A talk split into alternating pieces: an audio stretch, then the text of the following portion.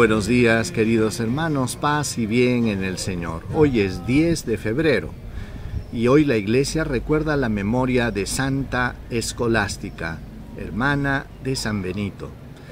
Eh, eh, hoy es también viernes de la quinta semana del tiempo ordinario. Escuchemos el Evangelio para este día. En el nombre del Padre, del Hijo y del Espíritu Santo. Amén del Evangelio según San Marcos, capítulo 7, versículos del 31 al 37. En aquel tiempo dejó Jesús el territorio de Tiro, pasó por Sidón, camino del lago de Galilea, atravesando la Decápolis, y le presentaron un sordo que además apenas podía hablar, y le piden que le imponga las manos. Él, apartándolo de la gente a un lado, le metió los dedos en los oídos y con la saliva le tocó la lengua. Y mirando al cielo, suspiró y le dijo, Éfeta, esto es, ábrete. Y al momento se le abrieron los oídos y se le soltó la traba de la lengua. Hablaba sin dificultad. Él les mandó que no lo dijeran a nadie pero cuanto más se lo mandaba, con más insistencia lo proclamaban ellos.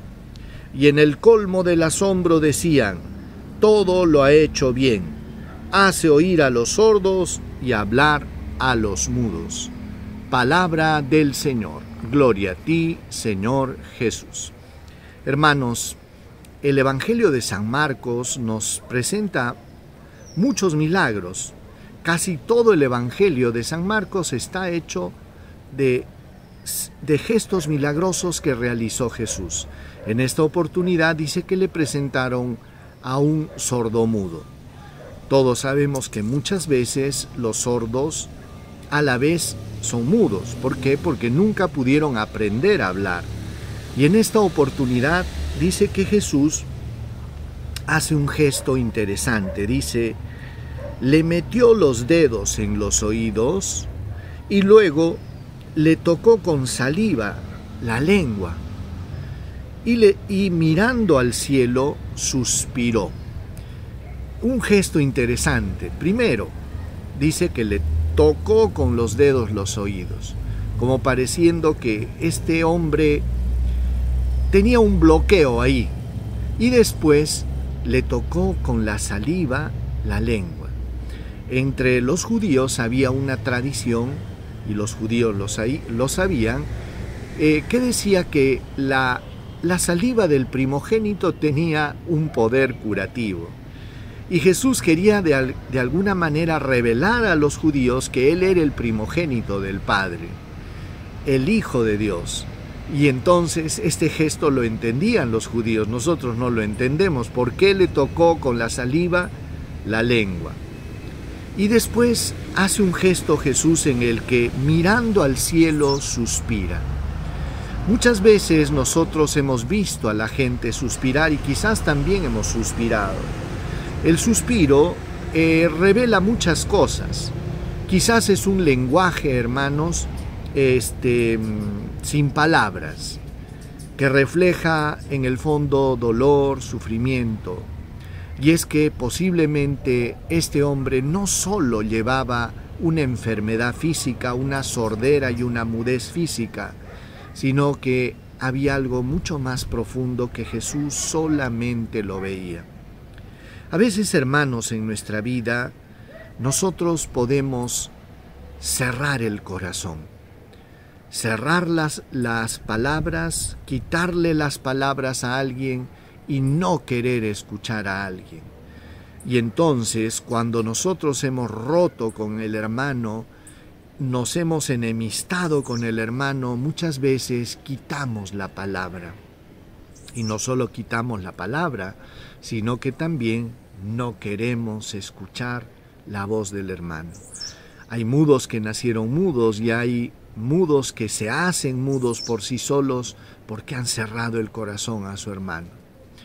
Creo que el Señor también hoy en día daría este suspiro cuando ve que muchas veces nosotros hemos roto con nuestros hermanos quitándoles la palabra, no queriendo escucharlos.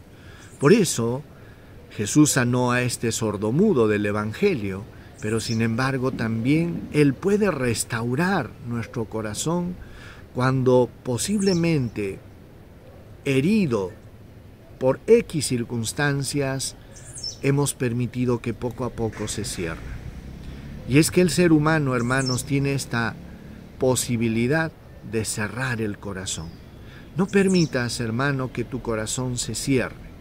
Si bien es cierto, has podido pasar por momentos de sufrimiento y de dolor, pero esto no debe hacer que tu corazón se llene de amargura y se enferme en el resentimiento. Pidámosle al Señor, que ora al Padre, que mira al cielo y suspira, que, que, que con el poder de su gracia el Señor nos libere de cualquier atadura espiritual, de cualquier atadura de resentimiento. Vamos a pedir la bendición del Señor. El Señor esté con ustedes y con tu espíritu. Que Dios Todopoderoso los bendiga, los proteja, los guarde, les muestre su rostro, les conceda salud, paz, protección y bendición Dios Todopoderoso los bendiga en el nombre del Padre y del Hijo y del Espíritu Santo. Paz y bien hermanos, el Señor los colme de bendiciones. Me presentaré y ante ti